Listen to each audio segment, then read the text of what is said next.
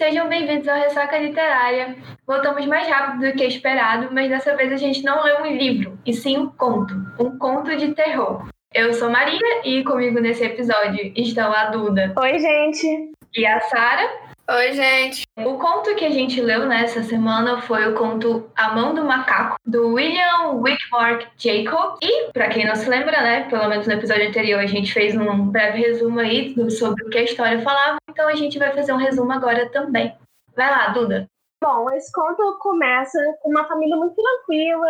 William White, pai e eles jogam xadrez, enquanto a mãe tricota e assim vai. Até que alguém bate a porta, esse alguém é um soldado que tava voltando pra casa. Ele é acolhido pelo senhor White e sua família. Eles começam a conversar e tal, até que chegam num assunto, a mão do macaco. O soldado não quer muito abordar, mas acaba abordando. Aí ele mostra tá, a mão do macaco, teoricamente teria sido encantada, e possuísse, poderia fazer três desejos. E assim que obtivesse os desejos, a mão de nada mais valeria para essa pessoa, podendo ser passada para frente para outra pessoa se realizarem três desejos e por aí vai. Como o soldado já havia feito pedidos e a mão já não lhe servia para nada, ele foi lá e jogou o artefato no fogo. Mas o Sr. White resgata o artefato e defende, apesar dos avisos do soldado que seria melhor deixar a pata pegar fogo e que se fosse ficar com a pata, quando formular um pedido, que esse seja feito de maneira inteligente. A noite passa, o soldado vai embora e a família fica aí pensando se a mão do macaco realmente funciona ou não. Ficamos sabendo então que a casa está hipotecada, que eles estão devendo 200 libras. Logo, o filho sugere ao pai que peça as 200 libras como primeiro desejo. Então o pai assim faz. E para fazer um pedido, né, com a mão do macaco,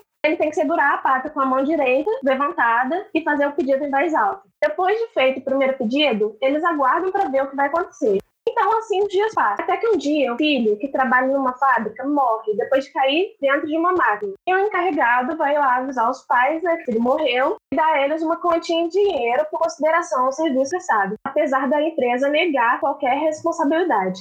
E é assim que eles recebem as 200 libras. Então eles sofrem muito, até que a mãe tem essa ideia de pegar a mão do macaco e pedir para o filho voltar à vida, né? O marido, apesar de contrariado e até sugerindo que a realização do primeiro pedido foi uma coincidência, cede, então o casal faz o segundo pedido. Passa então um dia, o filho não volta, até que eles começam a pensar né, que o artefato não funciona. E eu vou parar por aí para não estragar a graça. Enfim, aqui foi o resumo. Eu não sei se eu comentei antes, mas assim, né? Esse é um conto que é intitulado como um, um conto de terror. E eu, sinceramente, eu não senti essa vibe. Eu não sei se eu, eu tava com a expectativa muito alta quando eu fui ler. Mas assim, não funcionou para mim. Então, da primeira vez que eu vi, eu não senti. Eu fui procurar um audiobook e aí eu senti a vibe de terror. Então, é, a gente tem que primeiro ver os pontinhos do que é considerado um conto de terror. Esses contos de terror eles começam muito na Inglaterra elizabetana, quando ganham foco. E o conto de terror ele não é classificado por nos dar medo, é mais uma questão de apreensão e ansiedade, entendem? Por exemplo, quando você está começando a ler o conto, eh, você tem a introdução do lugar onde se passa se passa num lugar afastado da sociedade, é uma casa afastada das outras, é num lugar pantanoso, venta demais, o, o, vento bate na porta, já deixa esse, esse negócio mais sinistro. É porque quando a gente tá lendo, às vezes a gente lê tão rápido que a gente não para pra absorver essas coisas do texto. Aí, por exemplo, a Duda falou do audio, audiobook, que já acrescenta essas coisas e já fica, a, o conto já fica um pouco mais tenebroso. Mas, por exemplo, é, o Fantasma de Congerville, ele, ele, se você for ler, é um conto engraçadinho, mas é um conto considerado de terror porque tem é, essa casa afastada da sociedade, que ela arranja, ela treme, ela faz barulho. Mas, assim, a gente tem que ver, porque às vezes a gente é, pensa no conto de terror como aquela coisa que assusta, como aquela coisa que dá medo, e a gente não, não vê nas entrelinhas do que, que pode ser um conto de terror. E os contos de terror, é, eles são muito raciocinados, assim, relacionados com o nosso psicológico, com aquilo que nos dá ansiedade. Por exemplo, tem uma coisa que a Duda não tocou no ponto, mas a mão do macaco, toda vez que você faz um desejo, ela vai se fechando, entendeu? E isso já dá uma certa ansiedade na pessoa, porque eu não sei se vocês já viram uma pata de um macaco mumificada, mas assim, quem for procurar no Google, é uma, é uma coisa bem estranha, uma coisa bem sinistra. O conto de terror, ele não está no conto em si, ele, ele fica assim, em, nas entrelinhas, entendeu? É uma coisa bem sutil, mas que vai deixando a pessoa meio nervosa, meio ansiosa. O final do conto, claro que a gente não vai contar o final do conto, mas quando chega no final você fica nervoso, você fica ansioso, você quer saber o que, é que vai acontecer ali. E no final você, você tem esse plot twist, entendeu? Ocorre um plot twist. E você fica nervoso demais. Eu realmente acho que foi muito uma questão do conto não ter funcionado para mim, sabe? Porque eu ia lendo e eu não me sentia ansiosa, nem nada disso. Na real, é, eu, ele tem até meio que uma liçãozinha de moral, né? Tipo, cuidado com o que você deseja. E aí, enquanto eu li o conto, eu até já tava meio que pensando é, para onde ele poderia ir. No caso, foi uma linha um pouco diferente, porque na minha cabeça ia ser mais uma coisa, tipo, o primeiro desejo deu certo, o segundo deu certo, e é, no, é, e é quando eles estão é, aproveitando o, o segundo desejo, que eles vão ver que eles fizeram tudo errado e já vai ser tarde demais para fazer o terceiro. Eu tava pensando que ia ser alguma coisa mais nesse sentido. Não foi, mas ainda assim, sabe, eu não, eu não senti essa tensão aumentando ah, conforme ia chegando nos últimos parágrafos. Mas eu não sei, eu posso ver o audiobook. Aud, é, audiobook de, desses tipos de história eu acho que são muito legais, porque os efeitos criam toda uma atmosfera, assim, que só tava preso na sua cabeça. Ah, então, eu achei muito interessante que Sarah falou sobre isso de terror, eu não sabia. E vai me ajudar muito a valorizar os próximos contos ou livros que eu ler, principalmente desse, desse tema, né? Muito maneiro isso, não sabia. E, tipo assim, fiquei com ansiedade, sim, principalmente no, quando eles fazem o segundo pedido, depois que acontece quando eles fazem o terceiro. Principalmente as, as, as linhas finais, assim, me pegou bastante, né? Na atenção de saber o que ia acontecer. Mas o que, que vocês acharam dessa questão, tipo, da liçãozinha de moral? É, tipo, quando tá no, no início do conto, é, a gente vê já o, o almirante lá, o general, falando, ó, cuidado. E você já tem, você já é pego esse petão porque o general não é a primeira pessoa a ter a mão do macaco. É, já tinha pertencido a outra pessoa. Aí, quando o, o, o pai lá, que agora eu esqueci o nome, como é o nome dele? Senhor White. Pronto, quando o Senhor White vai perguntar o que aconteceu com a primeira pessoa que estava com a mão do macaco, qual foi o último desejo que essa pessoa teve? Aí o general fala: a última pessoa teve o seu desejo realizado, sim, e a pessoa ela desejou morrer, entendeu? As consequências do, dos dois primeiros pedidos que ele fez levaram ele a querer se matar no último pedido, entendeu?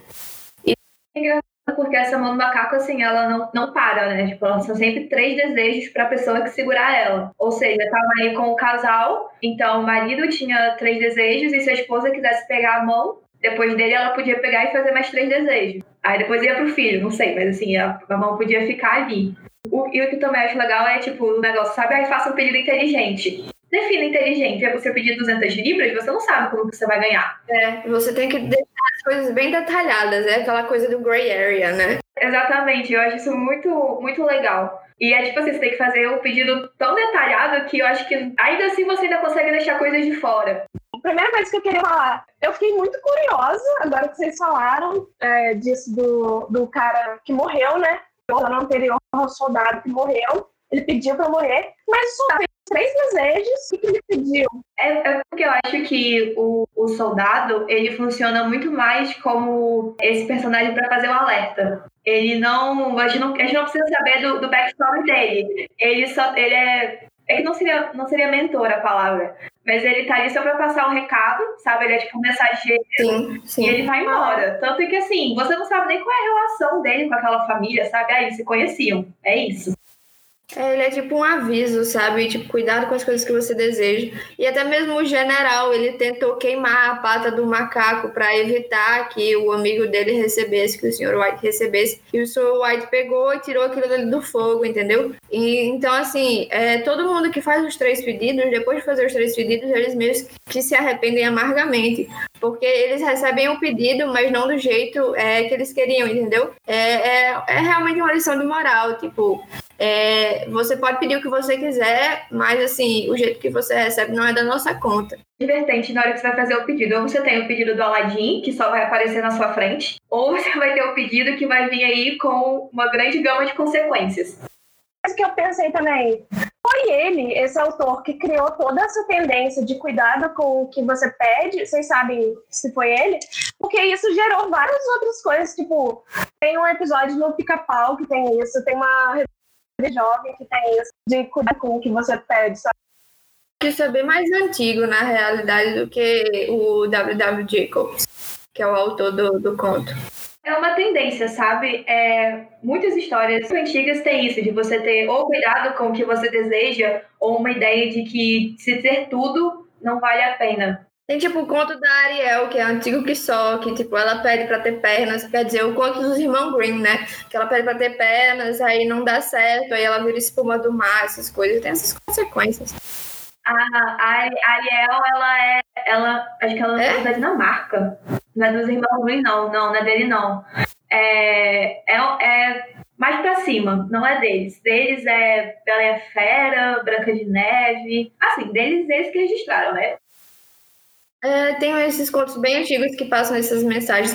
Até mesmo porque, se você for ver, contos geralmente são para passar mensagens, entendeu? Todos esses contos que a gente lê, é, geralmente fica muito sutil, muito subentendido algumas mensagens, outras ficam bem marcadas, bem na cara, como é, é o, o Alma do Macaco. Ah, eu ia comentar uma coisa. Quando eu contei o conto para minha irmã, é, eu contei para ela que era o conto tal, e logo na mesma hora ela falou assim: parece a história dos irmãos Green, sabe? Que eles usam para assustar as criancinhas, por dar uma lição de moral nas crianças.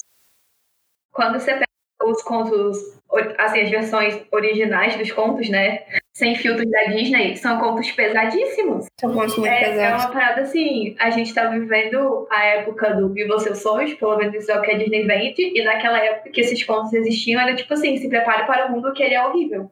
Assim, a, os primeiros filmes da Disney, o, o, os primeiros não, mas tipo, a Branca de Neve, por exemplo o filme da Disney, mesmo sendo um filme feito para criança, é, é meio estranho, sabe? Aquela parte na floresta e depois a, parte que a bruxa morre. Aquele dali acho que é, é, um dos mais pesadinhos que tem. E ainda assim não, não é tão pesado quanto o conto original. O conto original da Bela Adormecida, por exemplo, a menina é estuprada acorda com duas crianças, pô. Ah, isso é pesadíssimo.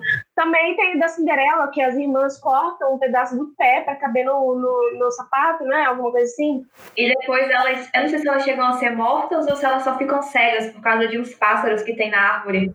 Tipo, isso é melhor ou, ou era a gente está infantilizando demais as crianças? Cara, é o seguinte, eu acho que depende da época depende da mensagem que você quer passar, entendeu? Porque existem certas mensagens que você passa que precisam ter mais cuidado do jeito que você vai passar. Mas, tipo assim, é, naquela época dos irmãos Green, por exemplo, era a realidade deles, entendeu? Aquilo ali era a realidade deles, era um, um jeito de contar a realidade, a realidade que eles tinham. Essa coisa de conto, de é só um jeito da gente é, transformar a nossa realidade de uma maneira que a gente possa explicar por outros o, o, o, jeito, a cultura que a gente vive. Então, a nossa cultura hoje, ela é diferente da cultura dos irmãos Green.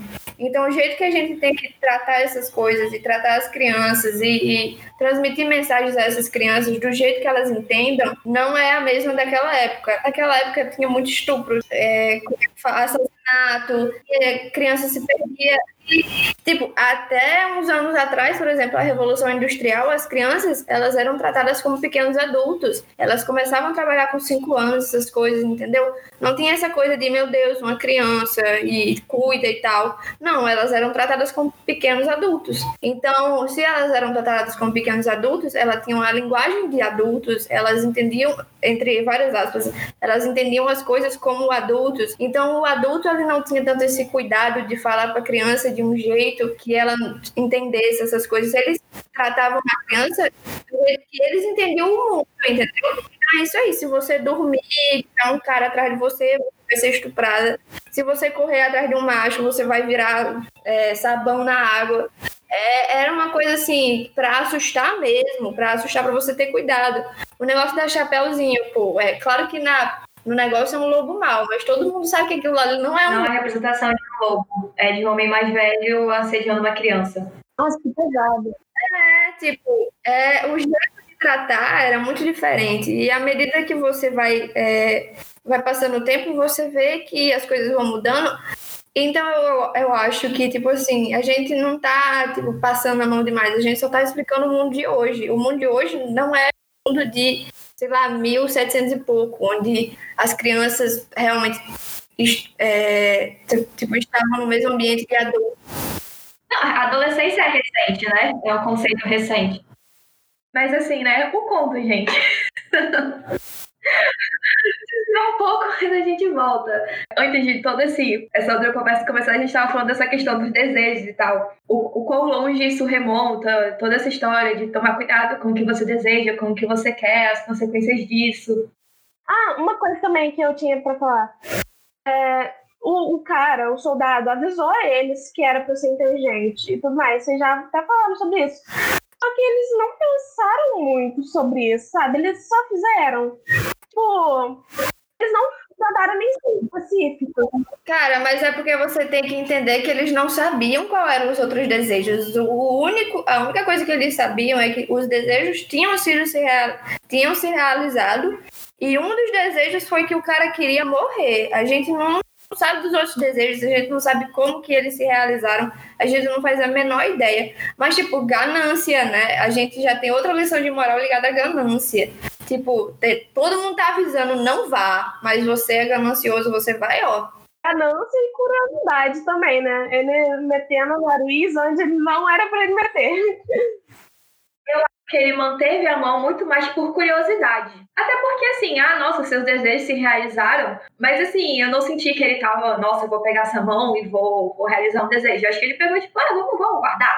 Vai que um dia a gente usa. E, tipo, quando eles fizeram o primeiro desejo, eles recebem é, as 200 libras, é, sendo que você pode perceber que tem um meio tempo que eles não percebem que o desejo foi realizado pela mão do macaco eles ficam tão chocados e tão em luto com o filho dele que eles, eles passam dias e dias. É, e aí é que a mulher se toca, que foi um desejo, tipo, pega a mão do macaco de novo, que eu quero trazer meu filho de volta à vida. É mesmo, e o pai até fala que pode ter sido uma coincidência. É, eles não acreditam que foi a realização de um desejo, entendeu? Eles eram meio céticos quanto a isso.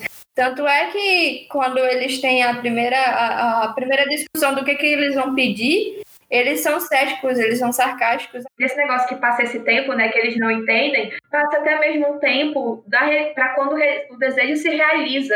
Que, tipo assim, eles fazem o pedido, mas não é uma coisa que se materializa na frente deles. Não é instantâneo, né? Ele demora um pouquinho para se realizar e eles ficam mais céticos ainda porque demora um pouquinho. O filho sobe e espera encontrar 200 libras assim na cama. Aí ele fica, tipo, super decepcionado que não achou. Ah, outra coisa também. 200 libras é muito naquela época ou foi um valor bem idiota? É muita, é muita coisa. É, eu sei que teve essa questão de é, o Ai, meu Deus, que eles receberam avisos e tal, e tipo, fica entendido que a mão funciona. Mas também tudo não podia passar de uma coincidência, já que a gente nunca sabe é, se deu certo. O segundo e o terceiro. Spoiler. Ai, desculpa. Ah, outra coisa que é um spoiler, então talvez eu não queira botar aqui. Spoiler.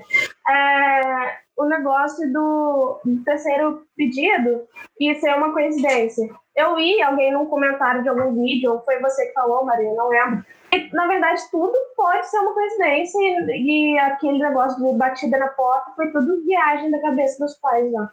É, pode ter sido só o vento, que é tratado no início do texto. Tipo, o vento batia na porta e a porta batia e tal. Mas eu não acho que seja uma coincidência, porque a batida da porta vai aumentando com, com o passar da demora, que eles demoram, né? E só para quando ele faz o, o, o último desejo. Tá, a mão do macaco se mexe, ele sente uma, uma corrente elétrica no corpo dele toda vez que ele fez o pedido. É, a mão do macaco ela vai fechando, né? A cada pedido que você faz, até ela ficar num punho. É. Tem tudo isso também. Mas é uma teoria, assim. Mesmo tendo todas as evidências, eu acho que também teria sido legal tipo, uma versão mais ambígua ainda, sabe? Deixando você encucado se era uma coincidência, se era verdade. É, tem uma coisa interessante também que é, eu não sei se vocês já viram essa série chamada Twilight Zone, que tem várias referências. É, passa muito batido, mas é, tem referência. A Mão do Macaco é um conto muito reconhecido de terror. Tanto é que Stephen King ele usou esse conto em alguns dos, dos livros dele. Ele é super fã desse conto. É, alguns episódios de Twilight Zone são baseados na mão do macaco.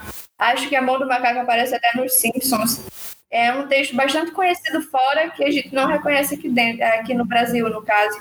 Mas é um conto famoso. Né? A gente não pegou essa cultura dos desejos e tal. Não é nada que brasileiro que eu lembro tem isso. Conto de terror, gente não tem muito. E, tipo, a gente tem muito mito. A gente tem mito, tipo, da, da, da mula sem cabeça, a gente tem o mito do curupira, a gente tem o mito do boto cor-de-rosa, mas não são contos de terror propriamente dito, são lições de moral que são um pouco assustadoras, até para dar aquele, aquela coisa na criança, né? Tipo, oh, cuidado. Mas a gente não tem esse encontro. É, eu acho que na literatura brasileira a gente nunca passou por essa fase. Não que eu me lembre agora. Perdão se eu estiver falando bosta. Mas mesmo assim, tipo assim, é, eu acho que até o conto do Curapira nem é tão terror assim. A gente que mais fez isso, né? Cara, eu sempre achei o conto do Boto Cor-de-Rosa uma coisa muito assustadora, tipo, muito absurda. Eu sempre achei o, o, o conto do Boto, para mim, era o pior conto que tinha. Eu não, eu, eu, tipo, eu não tinha medo da, da loura do banheiro. Eu, eu, tipo, pra mim, o pior conto que tinha era do Boto Cor-de-Rosa. Tipo, era o pior conto que tinha. Nossa, me dá agonia até hoje. Mas não, do Boto Cor-de-Rosa tem uma, uma história muito bizarra. Que foi, esse conto surgiu para justificar os, os incestos que acontecem. Eu não sei se isso é verdade, eu vi em várias reportagens isso, tá? Não sei se, se isso é verdade. Que, tipo assim, eram os pais que engravidavam as filhas, aí eles criavam essa história pra, tipo assim, justificar o que eles faziam que era um homem, né, que virava boto, não, um boto que virava homem e engravidava as meninas, algo desse tipo, né? É pesadíssimo. É pesado e é engraçado, porque é, você, Sara, tá falando que é tipo que você ficava mais assustada, mas essa história sempre foi me contada de uma forma muito romantizada. Eu lembro que, assim, a, a história da, da. Tinha, tipo, a mula sem cabeça sempre era contada de uma forma mais assustadora. A, a do Cupira, na verdade, eu conheço mais. Assim, eu não lembro de terem professores me contando, eu lembro mais de ter lido, tipo, no livro da escola, alguma coisa assim. A Cuca eu ouvi da minha mãe. A Cuca eu ouvi no de pica-pau amarelo. É, a Cuca eu só conheço do pica-pau. Não, mas tinha, tinha até uma musiquinha que a Cuca vem te pegar, uma coisa assim. Mas, tipo assim, é, o, o conto do Boto sempre foi, assim, sempre foi me passado, tipo, ai, um lindo homem vai aparecer, sabe? Nunca foi com essa conotação. Essa conotação. É, mas a gente foi criado aqui no Sudeste, né, Maria? Não sei como foi pra Sara aí. É, também tem isso. Cara, aqui no, no, Nordeste tem mitos que eu acho que não tem no, no, Sudeste, por exemplo. Vocês sabem o mito do da. Como é o nome, meu Deus? Peraí. O mito da comadre Fulozinha. É uma coisa bem nordestina isso. Não, não. sei. Nunca ouvi. Mas, por exemplo, é, nesse negócio de história de terror e tal, há um tempo atrás eu tava conversando com um amigo meu pra gente bolar algum projeto audiovisual envolvendo isso, né? E a gente foi pesquisar sobre contos que tem aqui, principalmente aqui em Natal. E aí a gente encontrou um que era o, acho que é Zé da Luva, o, o não sei o que da Luva. E a gente descobriu que não só tinha aqui, como também tinha no Sudeste e tanto no Sul, se eu não me engano. A, a história variava um pouquinho, mas era a mesma vertente. Um cara que fazia assassinatos deixava uma luva. Tem o Homem do Saco. Vocês já ouviram dessa, o Homem do Saco? Já, que, que sai pegando as crianças e colocando no saco eu morria de medo de palhaço porque eles vinham com um saco cheio de brinquedo, né? Aí eu achava que eles eram um homem do saco. Morria de medo. Ó, deixa eu ler o da, da comadre Fulozinha pra vocês. Ela, para vocês terem ideia, a, a noção que a gente tem dela é meio uma, uma versão de Samara, sabe? Do, do chamado. Sim. Aí aqui, eu tô tirando isso da, do site aqui Aventuras na História com longos cabelos pretos e uma tendência a travessuras. Algumas versões a reproduzem como uma mulher. Seus truques incluem traçar, trançar as crinas de cavalos, abrir porteiras de fazendas e desorientar caçadores com seu assobio potente. O assobio, inclusive, é um dos seus maiores poderes. Enfático, ele é uma das características mais complexas da fulozinha. Quem estiver perdido na mata e por acaso ouvir o som da protetora deve ficar atento. Se o barulho está perto, significa que ela está longe. Se ele estiver longe, a guardiã estará mais próxima do que imagina. Entretanto, para quem entra na floresta com a intenção de machucar os animais, sente a fúria da guardiã. Usando cipós como chicote, ela inflige a dor para ensinar a lição aos, que desrespeitam seu lar. Quem quiser, a, quiser agradar a criatura deverá dar-lhe presentes, deixar um pote de mingau na entrada da mata é a principal atitude para fazê-la se afeiçoar pela pessoa. Outros itens incluem mel, confeitos e fumo, que é usado para fazer com que ela disfarça os nós nas crinas dos animais. Aí depois fala, né, que foi criada na, na colonial, depois fala mais sobre a criação da comadre Fulozinha. Quer dizer, a bicha parece com a Samara, ela assobia quando tá. Quando, tipo, o assobio dela quando parece que tá longe, tá perto, quando tá perto parece que tá longe. E a bicha usa chicote, pô. Caraca, velho. Ainda bem que eu sou vegetariana e não machuco os animaizinhos, porque se eu ouvir um assobio agora na, em casa, sozinha, eu vou me matar. Tipo, quando, tipo, aqui muita gente cresce no interior, né? Tipo, na roça, essas coisas, assim, mais no Nordeste, e não é a mesma coisa de um interior como no Sul, eu acho. Aqui as casas ficam no meio da mata e tal, as fazendas. Então, se você escuta um assobio no meio da noite, no meio da mata, numa fazenda, num lugar isolado, você já fica meio atento. Se você tem uma noção da Samara que tá assoviando com um chicote, disso, velho. Eu já fico com medo só de ouvir. E o pior é isso, é, os contos mudam com a densidade populacional, né? Tem muita pouca gente ali. Aí, tipo assim, você já vai ficar com mais medo, porque não tem ninguém para te salvar. Eu acho engraçado também, tipo, é, todo mundo conhece as Amazonas, né? Tipo, as mulheres e tal. Mas, tipo, a gente nunca relaciona as Amazonas com o Amazonas, entendeu? Com a nossa região a gente sempre vê em outros lugares. Mas a gente nunca, nunca relaciona isso, velho. Eu acho um absurdo. Porque, tipo, a gente nunca relaciona as Amazonas ao Amazonas. E elas aparecem em todo lugar. Apareceu até em Crepúsculo, né? Não apareceu? Apareceu. Stephanie Meyer tem um negócio com o Brasil que não entendo. Pronto. É, e, tipo, Tipo, a gente não vê as, as Amazonas na Amazônia, entendeu? A gente vê elas em outros lugares tipo, ao redor do mundo. É, é tipo aquela versão da, das Amazonas que aparece no filme da Mulher Maravilha, entendeu? Mas a gente nunca relaciona as Amazonas ao lugar Amazônia. As Amazonas eram as mulheres guerreiras que existiam na mitologia da Grécia. Mas aqui também, para Aqui tem? Tem. Fica no norte, na região norte, além das Amazonas na região norte.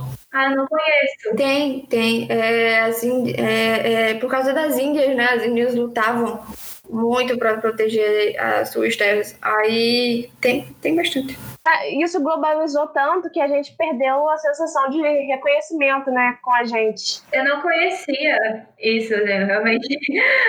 Brand new information. Cara, o, o estranho é que a gente só ouve essas cantigas, como que se fala? folclore, folclore, folclore brasileiro quando a gente é bem criança. Depois a gente perde Porque eu não lembro mais da história da mula eh, sem cabeça. Eu lembro que existe, mas não lembro da história. Cara, eu acho muito estranho o, o conto do, da mula sem cabeça. Eu, eu, eu, eu, gosto, eu acho que é o meu favorito. Eu lembro que teve até uma aula de artes. Eu devia estar aí na segunda, terceira série. A gente teve que fazer uma cabeça para a mula sem cabeça. É engraçado porque essas coisas são muito ligadas à filosofia e à sociologia, porque os contos, os mitos, eles são é, feitos, assim, antigamente, né? Os mitos eram feitos para dizer como é que surgiam as coisas. O mito da Via Láctea, por exemplo, é, são coisas para explicar a sua cultura. E querendo ou não, até hoje literatura, contos, até mesmo o conto da mão do macaco é, é feito para explicar culturas. É uma coisa que passa despercebido quando a gente vê o conto é que a mão do macaco é feita por um ancião indiano. E no indiano eles prezam muito esses animais, o macaco, a vaca, e a gente passa despercebido isso. Tem uma relação cultural que a gente não percebe. É, você falou sociologia e filosofia, até mesmo a psicologia. E o que eu acho legal, assim, nesse sentido, é que em várias regiões do mundo você consegue ver histórias que é, são aparentemente, diferentes, aparentemente diferentes, mas elas estão contando ali, é, elas estão dando ali uma mesma explicação, elas estão dando ali uma mesma justificativa para o que está acontecendo. E até assim, é, as histórias, elas é, não, não justificam, mas assim, elas te dão sentido, sabe? É a partir delas que você cria conceitos também. Você usa ela para fazer os conceitos que você criou socialmente é, serem validados. Criar uma moral também. E, tipo assim, é, como vocês estavam falando de filosofia, sociologia, dos mitos, né? Antes eram religiões, é, tipo o, mitologia grega, que era uma religião inteira, né? Eles criavam deuses para cada coisa, tipo o deus do vinho das festas, o deus da, da primavera, sabe? É engraçado porque a gente esquece de. Porque, tipo, tem dois deuses do sol. Tem, tipo, Apolo e tem Hélio.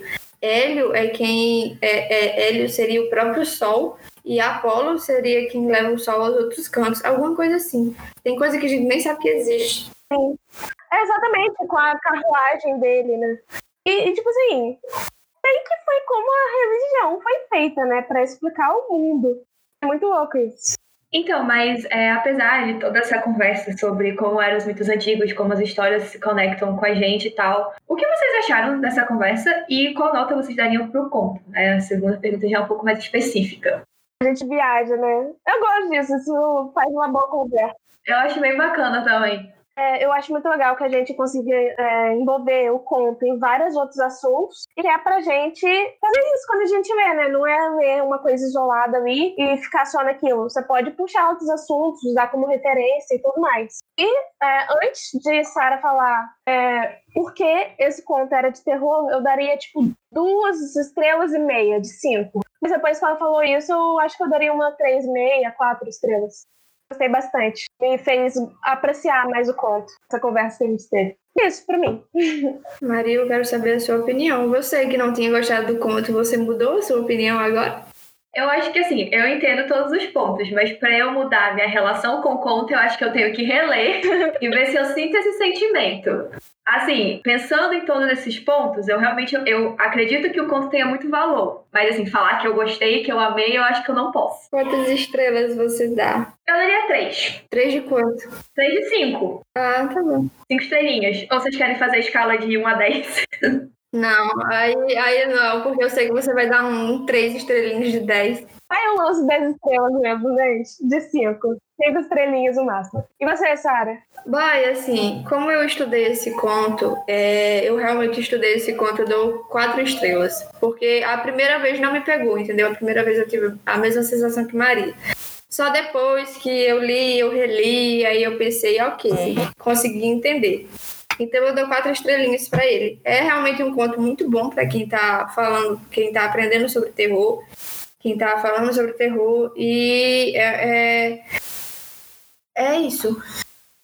É esse o programa, não é mesmo? Acho que a gente vai ficar por aqui e a gente se vê na próxima. Tchau, galera. Tchau, gente.